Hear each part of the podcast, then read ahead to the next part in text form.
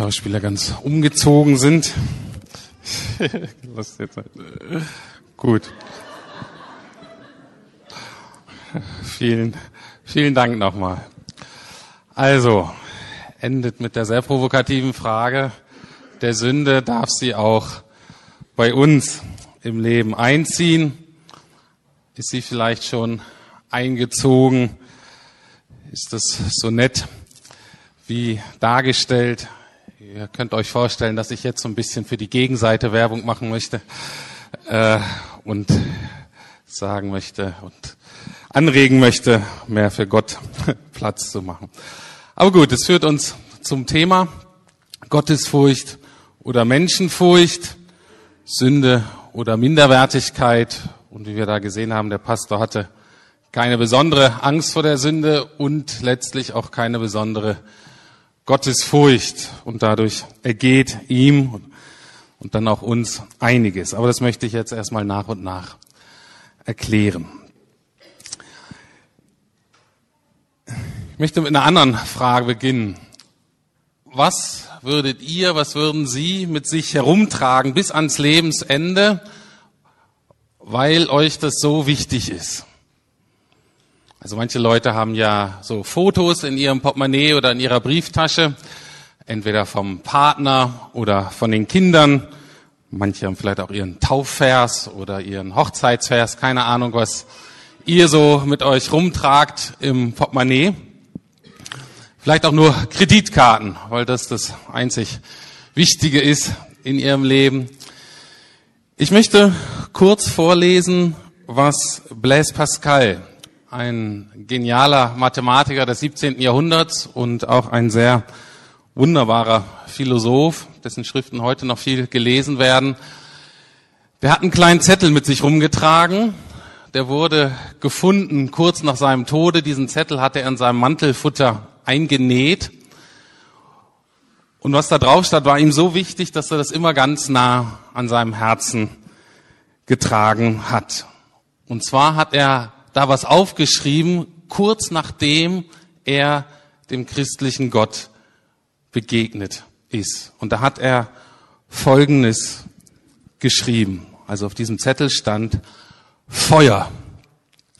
Gott Abrahams, Gott Isaaks, Gott Jakobs, nicht der Philosophen und Gelehrten. Gewissheit, Gewissheit, Empfinden, Freude, Friede, Gott Jesu Christi, Vergessen der Welt und aller Dinge außer Gott. Freude, Freude, Tränen der Freude. Ich habe mich von ihm getrennt. Ich bin vor ihm geflohen. Ich habe ihn verleugnet, gekreuzigt. Möge ich nie von ihm getrennt sein.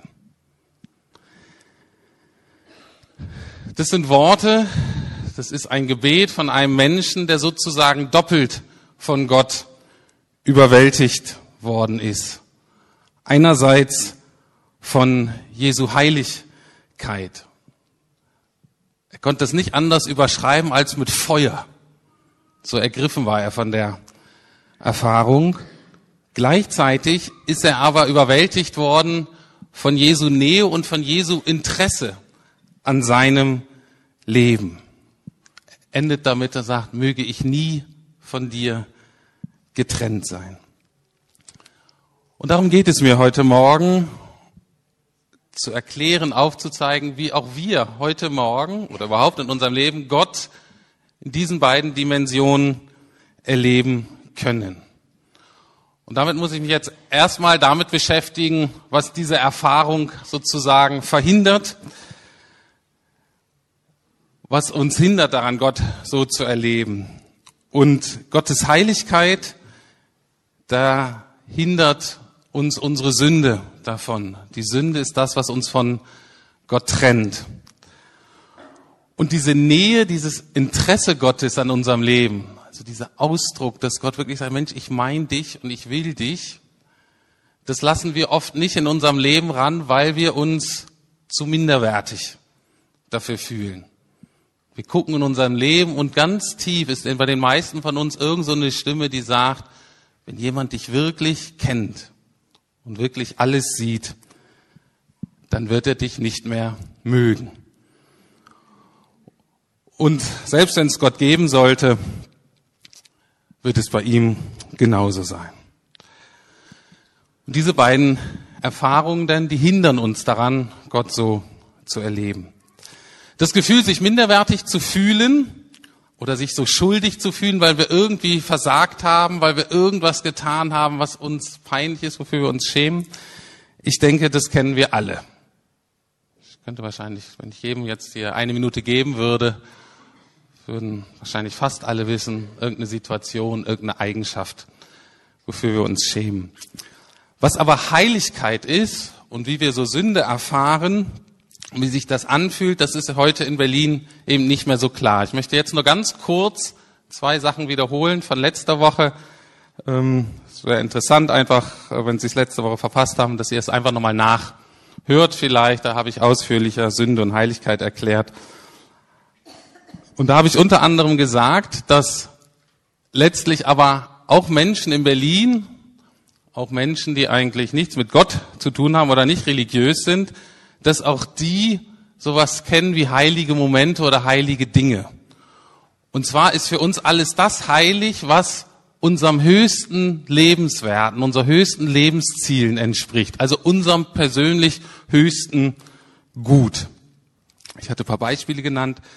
Wenn Genuss und Spaß mein höchstes Gut ist, dann ist die Party am Wochenende eben mein Gottesdienst, beziehungsweise meine heiligen Momente.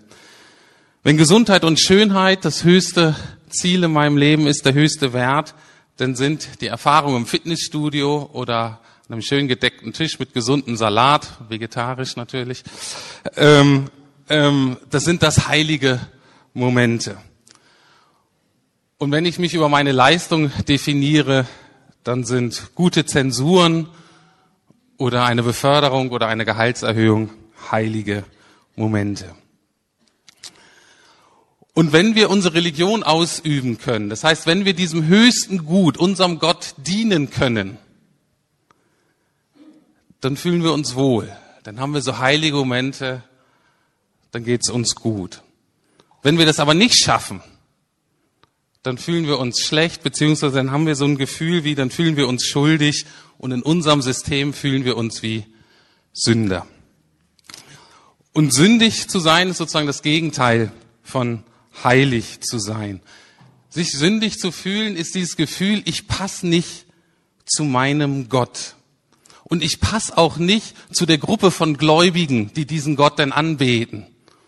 Also wenn ich wieder zu viel gegessen habe und gerade lange Zeit keinen Sport gemacht habe und ich einfach so ein bisschen wappelig und schlapp werde, dann fühle ich mich nicht mehr zugehörig zu dem Volk der Gläubigen, der Fitten, der Gesunden, der Starken. Ich fühle mich ausgeschlossen und dann fühle ich mich fast schuldig. Es ist dieses Gefühl, meinen Gott enttäuscht zu haben. Und deswegen, um zu wissen, wie sich Sünde anfühlt, beziehungsweise was Sünde ist, dazu muss man eigentlich wissen, wer ist eigentlich mein Gott? Und was erwartet dieser Gott von mir? Also wie sieht mein Gottesdienst eigentlich aus? Und heute möchte ich zwei Religionen miteinander vergleichen. Also eine, sagen, den christlichen Glauben, zu zeigen, wie sieht es aus, dem Gott der Bibel, zu dienen, ihn zu kennen. Und auf der anderen Seite wollen wir es mal vergleichen, wie das ist, wenn ich selbst das höchste Gut in meinem Leben ist, bin. Das heißt, wenn wir einsteigen in den Kult ums eigene Ich, der ja auch in unserer Gesellschaft in ganz vielen Facetten gepflegt wird. Also, ich möchte beide Situationen miteinander vergleichen und euch so Schritt für Schritt so hineinfühlen. Wie fühlt sich das eigentlich an? Was steht eigentlich dahinter? Und hoffe, kann euch so führen, wie, wie Gott da so unsere Hindernisse überwinden möchte auf dem Weg zu ihm.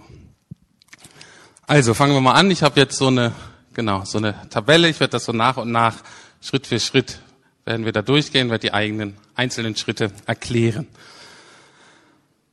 Also, wenn wir Gott begegnen, ist das eine Konfrontation mit Gottes Heiligkeit und mit Gottes Erwartung. Wenn ich im Mittelpunkt meines Lebens stehe, dann ist es letztlich immer eine Konfrontation mit menschlichen Erwartungen mit menschlichen Standards. Die werden natürlich anfangs von außen an uns herangetragen, durch die Gesellschaft, durch die Familie, durch Freunde und so weiter. Aber irgendwann, bewusst oder unbewusst, habe ich die verinnerlicht und mache die so zu meinen Standards und messe mich daran. Natürlich können die mit Gottes Anforderungen oder Gottes Erwartungen übereinstimmen, aber meistens tun sie das eben nicht. Diese Erwartungen drehen sich sehr oft um unsere Leistungsfähigkeit oder um unser Aussehen, eben um die Frage, was andere Leute über mich denken. Auch natürlich ganz stark, bin ich Teil der Gemeinschaft von Menschen? Gehöre ich dazu? Was denken andere von mir? Bin ich es wert, dazu zu gehören? Das sind so die entscheidenden Fragen. Was passiert, wenn wir da eine negative Erfahrung machen? Und ich möchte aufzeigen, wie das Gefühl ist, die Erfahrung von uns Menschen, wenn wir der Heiligkeit und Gottes Erwartungen sozusagen begegnen und wie das ist, wenn wir die Erwartung von Menschen unseren eigenen Erwartungen nicht gerecht werden. Fangen wir erstmal an mit dem Gefühl, wenn wir Gottes Heiligkeit begegnen. Interessanterweise fühlt sich beides an wie Schuld. Ich fühle mich irgendwie schuldig. Aber es ist dennoch ein großer Unterschied. Schauen wir uns mal zwei Männer aus der Bibel an, nur ganz kurz, die Gott begegnet sind und die haben ihre Erfahrung, es wurde folgendermaßen beschrieben. Der erste ist Simon Petrus. Es ist einer der ersten Freunde und Schüler von Jesus und die erste Begegnung, die der mit Jesus hatte, wird folgendermaßen beschrieben. Als Simon Petrus sah, was Jesus getan hat, warf er sich für Jesus auf die Knie und sagte, Herr, geh fort von mir, ich bin ein sündiger Mensch. Denn ihm und allen, die bei ihnen im Boot waren, war der Schreck in die Glieder gefahren.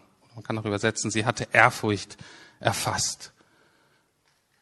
Wurde nicht über Sünde geredet, aber Petrus hat in der Begegnung mit Jesus gemerkt, ah, ich bin ein sündiger Mensch. Und er hatte, hatte Angst bekommen.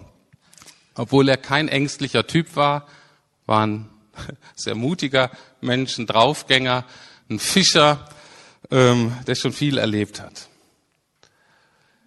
Zweite Begegnung ist von einem Mann beschrieben aus dem Alten Testament. Der war ein sehr gebildeter, sehr angesehener Mann, kam aus königlicher Familie und der hatte eine Erfahrung, wie wir heute sagen würden, wahrscheinlich in einem Gottesdienst ist er Gott begegnet und er schreibt da Folgendes, wehe mir, denn ich bin verloren. Denn ich bin ein Mann mit unreinen Lippen, inmitten eines Volkes mit unreinen Lippen. Ich werde umkommen, denn ich habe den König, den Herrn, den Allmächtigen gesehen. Ich stelle mir vor, er war ein sehr angesehener Mann. Er war auch ein sehr respektierter Mann. Also es war ein vorbildlicher Mensch in vielerlei Hinsicht. Auf einmal kommt er da, ist er da im Gottesdienst, begegnet Gott und auf einmal merkt er, ah, die Art und Weise, wie ich rede, meinen Lippen, was ich gesagt habe, was ich getan habe, das passt überhaupt nicht hier zu Gott. Und er sagt, wehe mir, ich werde umkommen, ich bin dem allmächtigen Gott begegnet. Das heißt, in dieser Erfahrung passiert Folgendes, dass wir auf einmal merken, im Vergleich zu anderen Menschen, das machen wir immer unbewusst, dass wir uns so vergleichen und am besten mit denen vergleichen, wo wir ganz gut abschneiden. Im Vergleich zu anderen Menschen schneiden wir ganz gut ab. Aber im Vergleich mit Gott merken wir, ich habe überhaupt gar kein Existenzrecht. Ich verliere jede Bedeutung. So, manche Leute sagen, Hilfe, ich vergehe. Die Reaktion, wenn wir unseren eigenen Standards nicht genügen, wenn ich den Gott, ich sozusagen enttäusche, ist so ein bisschen anders. Ich fühle mich dann auch schuldig, aber mehr im Sinne von Wertlosigkeit und Scham. Es sind so die Situationen, wo wir von uns selbst enttäuscht sind. Das könnt, kennt ihr bestimmt alle. Die Situation, wo wir sagen, wieso hast du das denn gemacht? Wie konnte dir das nur passieren? Wir schämen uns. Es ist uns unendlich peinlich, sind so die Situationen, wo wir sagen, am liebsten hoffen wir, dass sich hier der Boden auftut und ich mich irgendwie verstecken und verbergen kann. Das ist die Reaktion auf Scham. Wir wollen uns verstecken. Scham ist das, dass wir in die Augen unseres Gegenübers schauen, vielleicht auch in unser Spiegel vielleicht schauen und dann fürchten, dass wir von dem Gegenüber verachtet und abgelehnt werden, weil das, was er sieht, einfach, ja, ist einfach zu peinlich. Das ist eine andere Erfahrung als diese Begegnung mit Heiligkeit. Heiligkeit hat eher sowas wie, du kommst einem Feuer nahe, das die Kraft der Sonne hat. Und du eher so denkst, uh, wenn ich da bleibe, dann kann ich nicht bestehen. Wie ist die Konsequenz, die Folge von dieser Erfahrung? Das, was in dem Theaterstück so schön ähm, deutlich wurde, Sünde und Tod. Er sagt, nee, eigentlich will ich nicht der Tod, ich bin erstmal nur die Sünde, das kann eigentlich nicht viel passieren. Aber in der Bibel ist relativ deutlich klar, die Sünde führt letztlich zum Tod. Und das Gefährliche ist genau wie in dieser Situation im Theaterstück, wenn wir so nach und nach gekocht werden, wie dieser sprichwörtliche Frosch, der nicht merkt, dass das Wasser langsam zu heiß wird und er dann sozusagen tot ist. Das ist die Konsequenz. Was ist die Konsequenz von dieser, von diesen Erfahrungen der Wertlosigkeit und der Scham?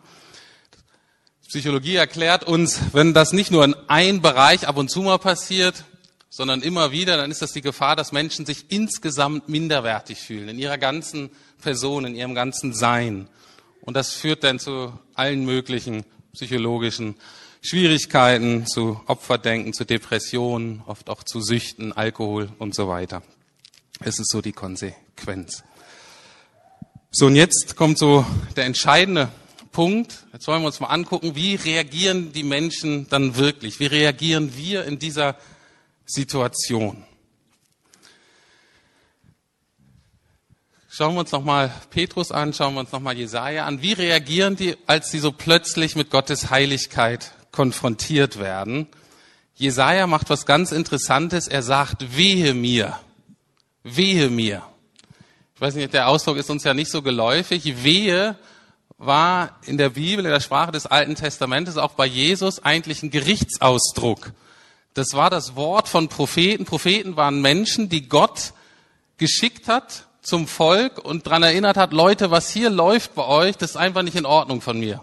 Also, wenn Witwen und Waisen unterdrückt wurden, wenn den Armen nicht geholfen wurde, wenn Menschen ausgenutzt wurden und so weiter, wenn mit Religion Gewinn gemacht wurde, dann sind die Propheten so durchs Land gegangen und hat immer gesagt, wehe euch. Das bedeutet, Gottes Gerichtsurteil ist über euch. Wenn ihr so weiterlebt, wird es schlimm enden. Jesus hat das oft gesagt zu der religiösen Elite seiner Zeit. Er hat gesagt, wehe euch, ihr Pharisäer diejenigen, die damit Geschäfte machen, diejenigen, die sagen, wir erklären euch, wie Gott ist, aber das Volk eigentlich im Dunkeln gehalten hat. Und das ist so die Gerichtsbotschaft im Alten Testament. Wehe euch. Und was macht Jesaja im Angesicht von Gottes Heiligkeit? Er sagt, wehe mir. Was er letztlich sagt ist, ich habe Strafe verdient. Er merkt auf einmal die Botschaft, mit der er rumgegangen ist im Land, hat gesagt, die trifft ja mich. Ich bin ja schuldig. Ich stehe unter Gottes Gericht. Ich habe Strafe verdient. Warum? Das ist ja ein sonderbares Konzept. Warum haben wir Strafe verdient? Ich glaube, in diesen Momenten, wo wir Gottes, so Gottes Heiligkeit erleben, verstehen wir Folgendes. Dass hinter jeder Schuld, die geschieht in dieser Welt, hinter jedem Verbrechen, hinter jedem Vergehen, erkennen wir, dass Gott eigentlich der Hauptleidtragende ist. Bei jeder Umweltverschmutzung, was wird da zerstört? Nicht einfach nur Natur, sondern Gottes Schöpfung, Gottes Kunstwerk. Jedes Mal wird sein Kunstwerk zerstört. Bei jedem Menschen, der verletzt, der missbraucht, der missachtet, wie auch immer schlecht behandelt wird, zu jedem Menschen hat Gott eine ganz intensive Beziehung. Ob der Mensch das weiß oder nicht. Als Schöpfer ist er unmittelbar mit diesen Menschen verbunden. Das heißt, nicht nur die Person, also, also wenn ich jetzt zum Beispiel meine Kinder oder meine Frau oder irgendjemand von euch verletze, dann ist es nicht nur so, dass ich euch verletze, sondern ich verletze damit denjenigen, dem ihr gehört, der euch unendlich lieb hat, nämlich Gott. Und in diesen Momenten merken wir, wow, das, was ich angesammelt habe in meinem Leben, hat ein, so ein Ausmaß erreicht, dass Jesaja nur sagen konnte, wehe mir. Ich kann hier nicht bestehen. Ich versuche es nochmal an einem Beispiel zu sagen. Stellen wir vor, wir haben ähm, durch irgendeine Unachtsamkeit, was weiß ich, vielleicht mit Alkohol am Steuer ein Kind überfahren. Und wer sind die Hauptleidtragenden? Sind natürlich die Eltern, die ihr Kind verloren haben. Und das Kind natürlich auch, aber dann die Eltern. Und was werden die, die Eltern, denen ist das Herz gebrochen. Die sind einerseits unendlich traurig, andererseits natürlich auch unendlich wütend auf uns, dass wir nicht aufgehört. Die werden mit ihrem Zorn irgendwo hin müssen. Und unsere Haltung da gegen Gott gegenüber wäre das gleiche, als wenn wir zu diesen Eltern gehen würde. Naja, tut mir leid, dumm gelaufen, ist ja nicht so schlimm. So gehen wir um mit Gott. Wo wir eigentlich wissen, in diesen Momenten, wie Jesaja, wenn du Gott will sagen, was ich angerichtet habe, ist schrecklich. Und ich kann es eigentlich nicht wieder gut machen. Und die andere Reaktion ist, wenn wir das so erleben, dann haben wir keine große Sehnsucht, näher an diesen heiligen Gott zu kommen. Dann ist die Reaktion wie bei Petrus, fort von hier. Das ist die Reaktion, wie wenn wir beim Renovieren oder so in die Steckdose fassen oder an den Strom und merken, ah, und wir zuckt zurück. Wir merken, wenn ich da bleibe, dann überlebe ich das nicht. Das ist die Reaktion, wenn wir Gott in seiner Heiligkeit begegnen. Wie reagieren wir, wenn wir mit unserer Minderwertigkeit konfrontiert sind? Wie reagieren wir, wenn wir versagt haben, wenn wir von uns selbst enttäuscht sind. Die Reaktion ist anders. Und daran könnt ihr erkennen, mit welchem Gott, können wir erkennen, mit welchem Gott wir es jeweils zu tun haben. Unsere Antwort auf Minderwertigkeit, auf unsere Scham, auf das, wenn wir uns selbst enttäuscht haben, ist in der Regel immer mehr Leistung. Mehr Kontrolle, mehr Konzentration, mehr Anstrengung. Was sagen wir? Das wird mir nicht nochmal passieren. Das nächste Mal, wenn ich in diese Situation komme, da bin ich besser vorbereitet. Da passe ich besser auf. Da werde ich alle Umstände kontrollieren. Das nächste Mal, da werde ich mein Bestes geben. Das nächste Mal gehe ich in die Situation mit neuer Kleidung, mit neuer Frisur, egal was. Hauptsache, ich bin vorbereitet. Zusammengefasst könnte man sagen, wir versuchen uns in der Situation aus eigener Kraft zu retten. Das ist unsere ganz spontane Reaktion. Ich fange an, mich selber aus dem Schlamassel zu ziehen. Ich versuche durch eigene Maßnahmen meinen Wert in meinen Augen, in den Augen anderer wieder zu steigern. Das ist, was wir probieren.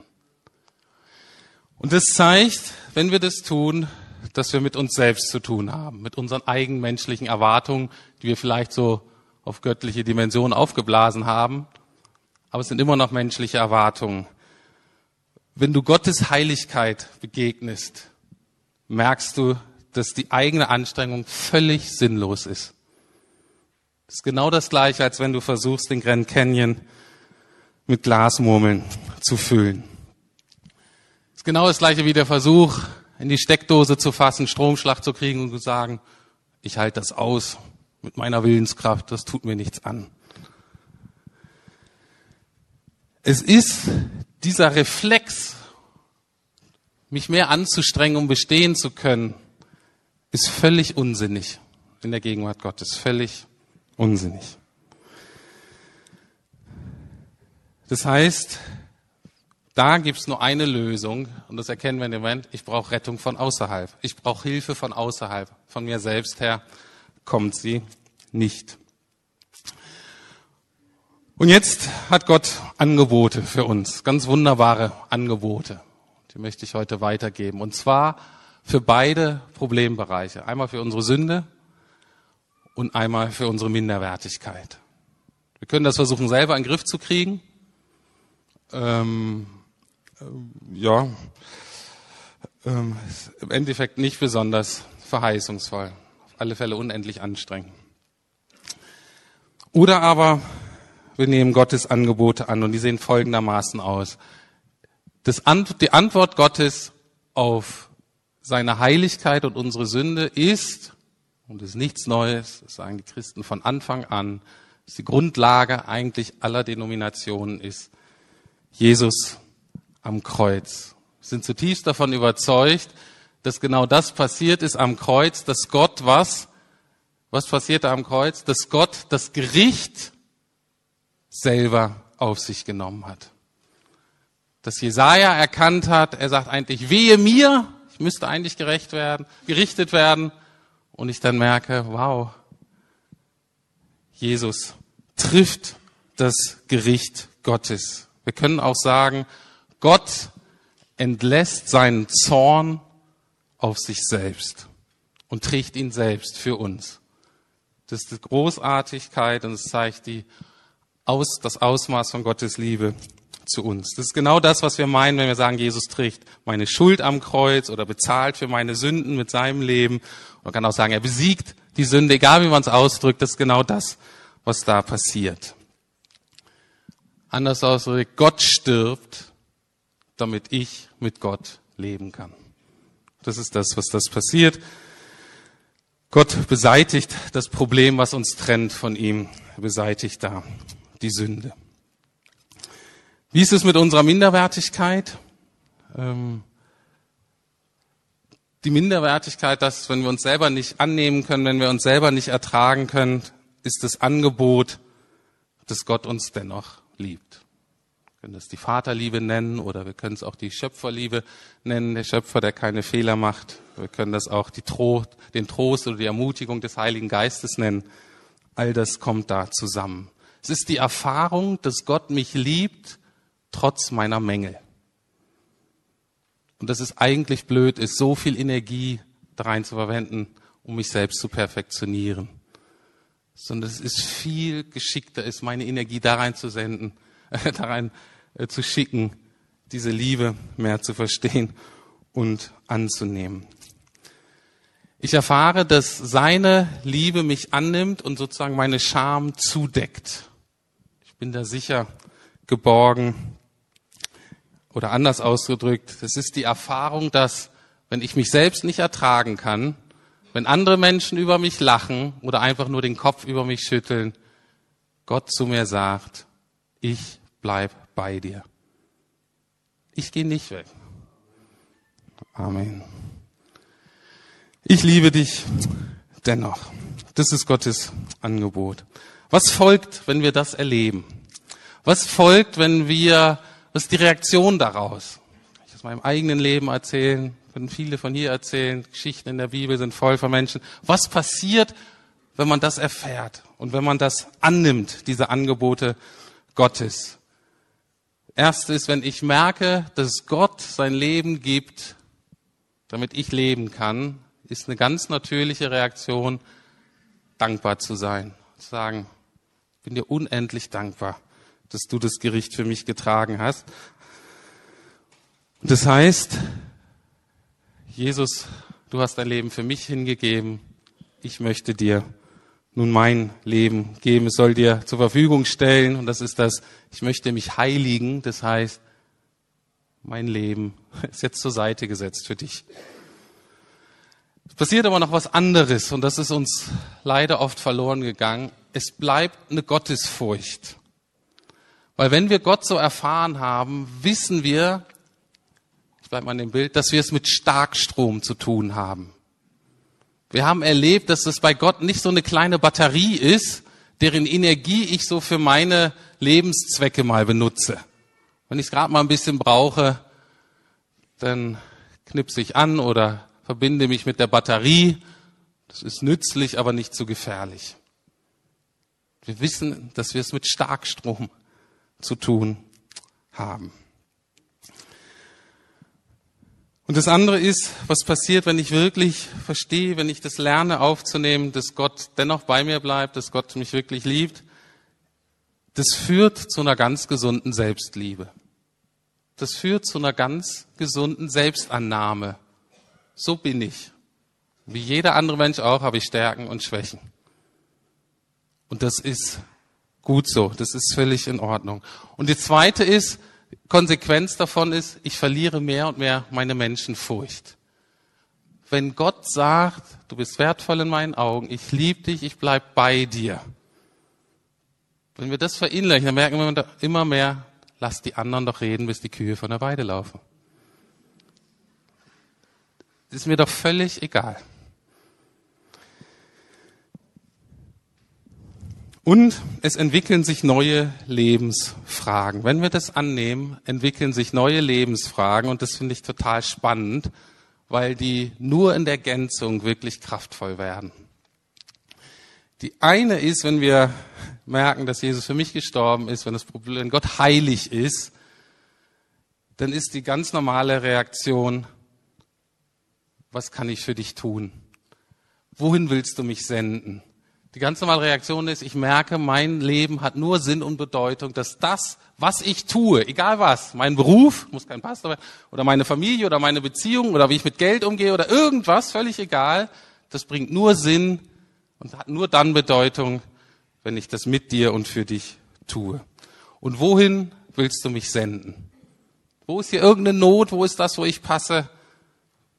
Wo soll ich hingehen?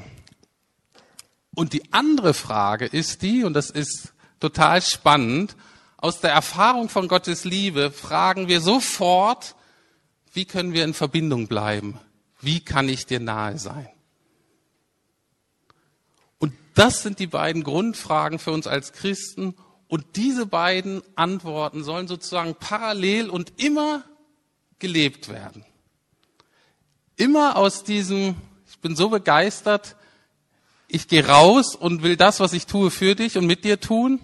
Und gleichzeitig ist mir diese Liebe und diese Gegenwart Gottes so kostbar, dass ich auch immer sage, ich möchte überhaupt nicht getrennt sein von dir, ich möchte immer bei dir bleiben. Und daran entscheidet sich meiner Meinung nach eine gesunde Gemeinde, ein gesundes, eine gesunde Nachfolge und letztlich auch ein gesundes Menschsein.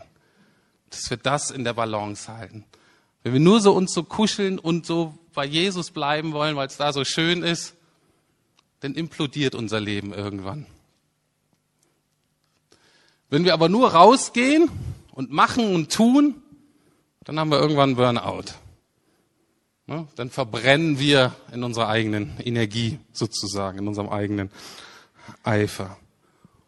Und das sind so die beiden Pole, die gelebt werden wollen, die sich ähm, die beide sozusagen wachsen können. Und das Tolle ist, wenn die beide gleichzeitig wachsen, die müssen beide gleichzeitig wachsen, dann sind wir auf einem guten Weg. Ein erstes Amen. Wir haben jetzt eine Zeit der Anbetung zusammen und die habe ich sehr bewusst ziemlich lang konzipiert. Warum? Weil ich uns Zeit geben möchte, auf beide Aspekte zu reagieren. Ich möchte uns Zeit geben, uns ja, zu prüfen, vor Gott zu treten, eben die Möglichkeit gegen, ganz bewusst in die Gegenwart Gottes zu treten und einerseits, dass wir die Möglichkeit haben, unsere Sünde zu bekennen. Wurde ja deutlich dem Theaterstück. Die ist unendlich clever und die schleicht sich immer wieder rein ins Leben. Und da müssen wir gar nicht groß schockiert sein, da müssen wir gar nicht groß uns Vorwürfe machen, das müssen wir einfach akzeptieren. Und wir müssen eigentlich sagen, dich kenne ich schon. Im Grunde machst du mir keine Angst mehr. Ich kenne dich doch, Freundchen. Raus. Ich mach wieder sauber. Das soll heute Morgen die Gelegenheit sein. Und äh, wir haben Schreibmaterial hoffentlich vorbereitet. Liegt da alles am Kreuz und das ist gut vielleicht, entweder macht ihr das für euch selber im Gebet oder schreibt es auf, was ihr erkannt habt, okay, da bin ich schuldig geworden. Da bin ich wirklich, da habe ich Gottes Herz verletzt, da habe ich seinen Zorn auf mich gezogen, weil ich das, was ihm wichtig war, mit Füßen getreten habe. Dann schreibt es auf und heftet das ans Kreuz. Macht nicht lang rum damit. Bringt es raus aus eurem Leben.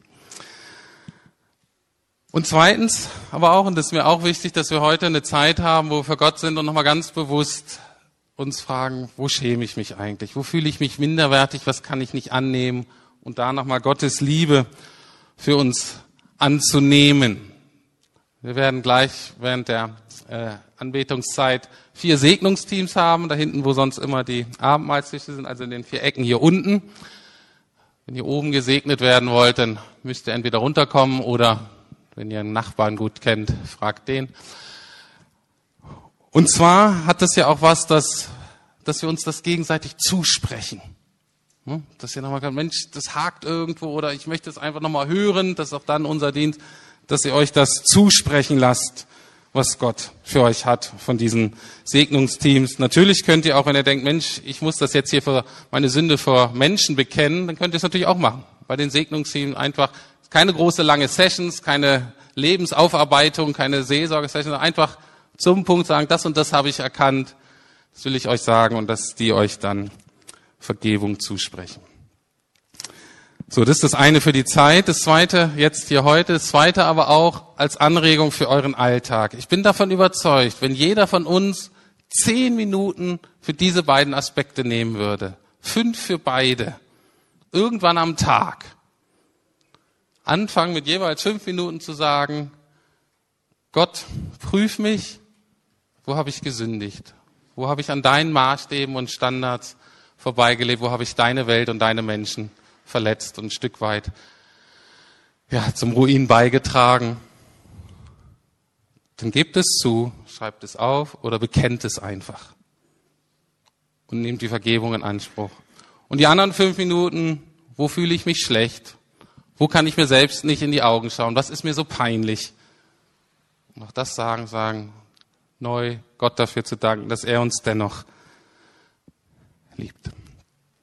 Wenn ihr damit anfangt, wird sich euer Leben ändern.